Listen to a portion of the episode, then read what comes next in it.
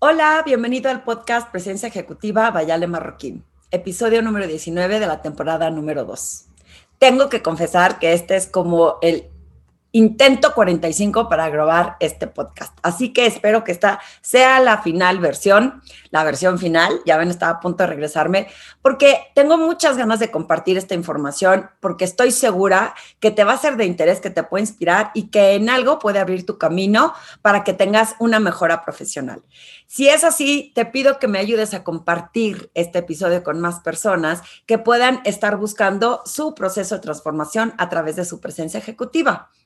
Y el día de hoy, aparte de invitarte a que visites mi página web www.alemarroquín.com y que eh, veas los servicios que ofrezco, como el coaching individual, que hay muchas personas buscando apoyo, viendo esos puntos ciegos que normalmente no puedes ver por ti mismo y que necesitas una compañía objetiva que te haga poder observar o tener más herramientas para que puedas seguir creciendo el tema de mis conferencias, que estoy muy emocionada porque en dos semanas me voy a Morelia a dar una conferencia presencial.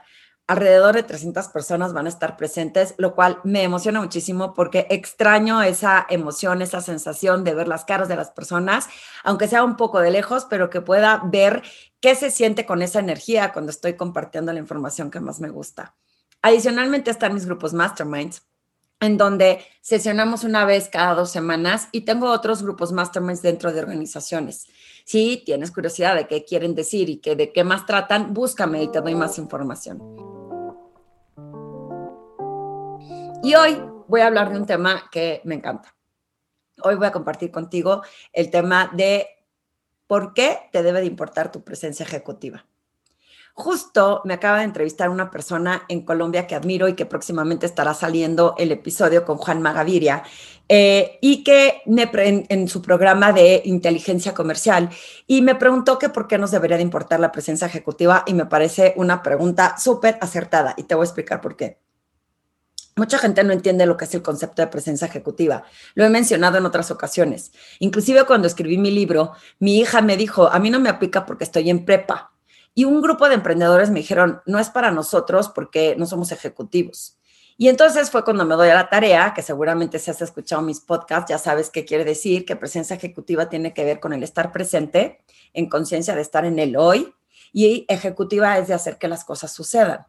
Y para mí puede ser aplicado el término no solamente a un profesional, a un líder en una organización que está buscando que sucedan las cosas a través de vivir en este presente inconsciente de cómo impacta en otros, sino de que también tengamos eh, certeza que puede ser en cualquier tipo de profesión o en el ámbito en el que te encuentres para lograr destacar, influir y alcanzar ese propósito de vida que te define.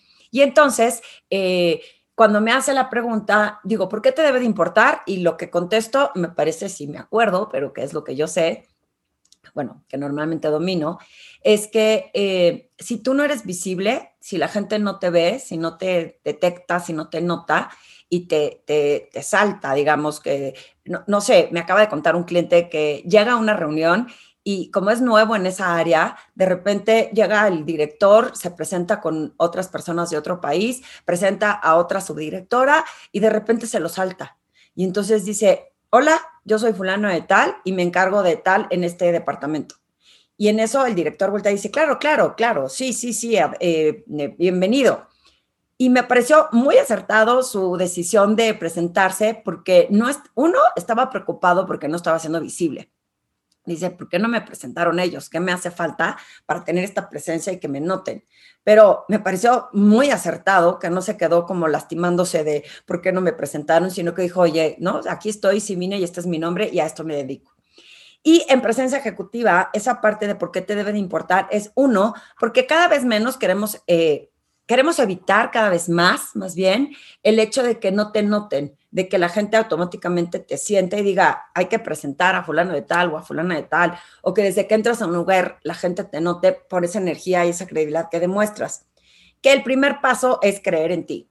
El primer paso para entender que tienes que destacar es saber quién eres, cuáles son tus talentos, tus fortalezas y abrazarlas. Porque, lo he repetido muchas veces, si tú no crees en ti, porque otros van a creer en ti. Y el segundo paso es hacer todo lo posible para seguir destacando porque no siempre van a llegar a tocar tu puerta aunque tengas esta presencia que imponga o que proyecte esa credibilidad. Y entonces eh, me puse a pensar en el término y dije, ¿por qué sí te debe importar? Porque te abre puertas, porque te da negocio, porque te da una promoción, porque te da la permanencia, porque te da la seguridad de que por donde el camino que vas lo estás haciendo bien. Y eh, le pregunto esa misma, bueno, le hago esa misma pregunta a mi hijo de 19 años, que eh, al principio fue un reto, ¿no? ¿Cómo hago para que me conteste estas preguntas? Y, lo que él me comenta es eh, que cuando él se va a estudiar a Roma con una beca para jugar soccer porque quiere ser portero, bueno, más bien es portero y quiere ser portero profesional, y cuando se va a una beca le dije, ¿cómo hiciste para adaptarte en una cultura diferente? ¿Cómo hiciste para integrarte tan fácilmente y que en esos cuatro meses que estuviste, ahorita está de vacaciones, pudieras integrarte fácilmente y la pasaras tan bien? Quiero oír desde tu punto de vista, porque las personas piensan que como estudiante no te tienes que fijar en estos detalles. Pero no quería decirle yo que domino el tema y que estoy segura que cuando voy, por ejemplo, en las universidades a dar pláticas, trato de compartirles el por qué sí importa que desde ahorita se empiecen a ser visibles y se empiecen a dar a conocer o a notar. Entonces, me quedo callada, le hago la pregunta y veo qué es lo que me tiene que responder. Y, por ejemplo, en la universidad y en la escuela de soccer, ¿cómo, haces para conectar con todas esas personas y por qué crees que te ayuda? Pues tienes que poner, ponerte afuera, hacerte visible. Hacerte visible. Exacto, pero quiero que me digas cómo lo hiciste. Es que cambia, porque hay veces que se da y hay veces que tienes que tú salir a buscar a la gente. Mi pregunta de ¿qué es eso que te da miedo? Fue de miedo a lo desconocido, a, a no conocer a las personas, a pues a extrañar lo que tenías en casa y si pierdes ese miedo, su sugerencia es, sí, que no tenga miedo, pero ¿cómo pierdes ese miedo? O sea, porque está fácil que lo digas. ¿A qué le tendrías miedo si sales? Pues es una nueva ciudad y nueva gente y una cultura diferente. Entonces, si tienes miedo, puedes tener miedo a, a independizarte, a tener que hacer todo solo, a conocer. ¿Qué es lo peor que puede pasar si no te sale algo? O sea, ¿qué fue lo que peor que te pasó si algo no te salió? Entonces, el tip podría ser que no tengan miedo porque lo peor que te puede pasar es que... Que te regreses. Que te regreses y no te haya gustado la experiencia.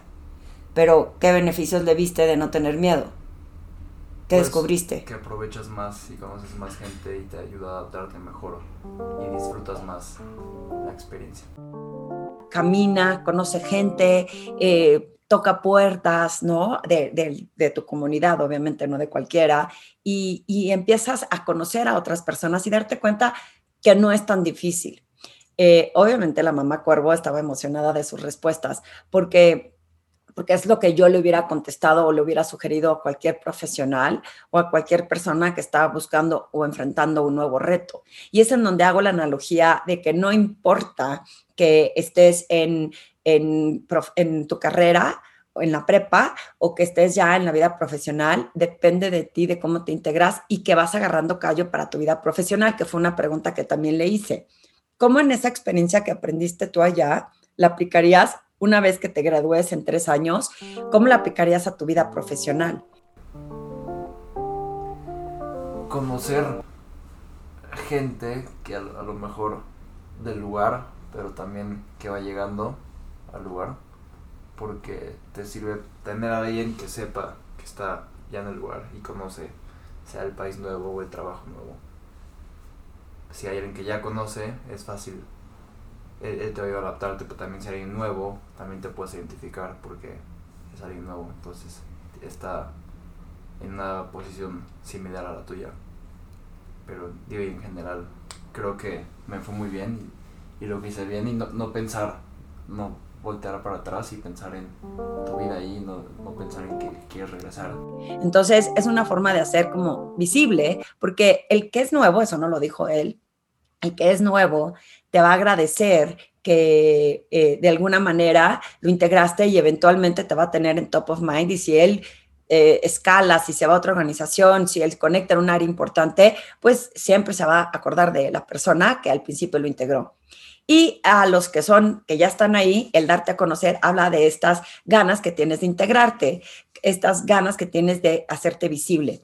En una institución en donde estoy trabajando con un grupo de mujeres, les pedimos de tarea que trataran de pedir feedback, porque no solo les ayuda a entender en dónde pueden mejorar, también eso les va a ayudar a que las tengan en top of mind. Si tú buscas que te den información y retroalimentación de cómo puede ser mejor, la realidad es que la persona va a decir, qué bueno que esta persona quiera crecer y te va a tener presente, a que no hagas nada y estés esperando que alguien note el trabajo que estás haciendo. En el caso de mi hijo... No nomás entrenando bien, tienes que mostrarle interés a ellos y hablar con los entrenadores y decir en qué puedes mejorar. Ok. Cuando pides feedback, hace que te tengan en top of mind, ¿estás de acuerdo? Sí. Ok. Em, ¿Qué otra aprendizaje o experiencia tienes? Fíjate lo que me acabas de decir para que no creas que tienen que ser nada más a profesionales. Desde ahorita que estás en la carrera, te estás haciendo visible y notable porque fuiste y pediste feedback. O sea, estás en top of mind de tus entrenadores para que digan a este cuate le gusta mejorar, mételo a jugar para que lo observemos y porque ya te hiciste, ¿no? No estar esperando a que te toquen la puerta, que es lo que yo digo que es normalmente no sucede. Y, me gustó porque es una forma que también creo que es bien valiosa para hacerte visible y estar en top of mind. Entonces, cuando me empecé a explicar esto, es cuando llego a la conclusión de que todos em, eh, comprendamos que la presencia ejecutiva aplica en cualquier industria, a cualquier edad, en cualquier eh, puesto que puedas tener o profesión. Eh, he dado, he implementado este tema en diferentes industrias como conductoras de deportes, como eh, en este caso, pues estudiantes, porque he dado esta plática para estudiantes que están por graduarse para que puedan hacerse visibles y destacar. Se le ha dado a industrias eh, como vendedores en abarrotes o como eh, vendedores de productos de alimentos en franquicias de comida. Le he dado este tema a grandes directores. Industria de bebida, industria financiera, en, en, los abogados. O sea, no importa qué industria seas, en qué nivel estás, tu presencia ejecutiva es la que te va a abrir las puertas para muchas cosas, para que destaques, para que la gente acuda a ti por algo que quieran que les resuelvas, pero que no va a llegar solito tocándote la puerta. Y así como ahorita como mamá cuervo, les estoy platicando y de verdad voy a compartir los, los breves eh, pedacitos de entrevista que, las voy a tratar de insertar aquí en, el podcast, eh, me parece que solito fue como lo aventamos a una alberca y ve y, sobrevive, ¿no? Entonces digo, ¿qué tips le darías a otras personas o estudiantes que están en tu misma situación para que puedan destacar, para que la pasen bien, para que conecten y para que aprendan? Pues me ayudó a crecer como persona porque me independicé y aprendes a vivir solo y a conocer gente nueva y a entender culturas nuevas y con eso te ayuda a crecer porque ves nuevas formas en las que puedes vivir y cambiar como persona y crecer. Y algo que me encantó, que ya vale la pena la inversión de haberlo mandado fuera del país, es el aprendizaje que tiene de otras culturas y entender cómo comparar lo que tenía con lo que puede tener y que es posible lograr cualquier cosa mientras te atrevas. Y es algo que a veces oímos como muy trillado, pero que lo diga un chavo de 19 años a que se te olvide a ti a los 40, 50 años de vida profesional, tiene que ver con lo que él me menciona, que es un poco salir de estas zonas de confort, de lo que tienes cómodo y explorar la posibilidad de crecer, de llegar a tus metas, de tener estos objetivos y de saber que sí se puede. La presencia ejecutiva aplica a todo mundo, en todo momento, no importa en qué situación estés. Y si quieres saber más de cómo puede influir en tu vida profesional, búscame. Como puedes ver, es un tema que me súper apasiona y que estoy segura que puede influir de mejor forma con herramientas, no nada más porque lo digo yo, sino que estas herramientas las lleves a cabo en tu vida profesional para que generes y encuentres ese propósito de vida que te estás eh, cuestionando o que quieres encontrar. Recuerda que me encuentras en www.alemarroquín.com y que me va a dar mucho gusto platicar contigo y conectar contigo. Y sobre todo si este podcast te parece inspirador, te invito a que lo compartas con más personas. Ayúdame a que le llegue y le influencie a más gente que quiera buscar este camino de transformación a través de su presencia ejecutiva.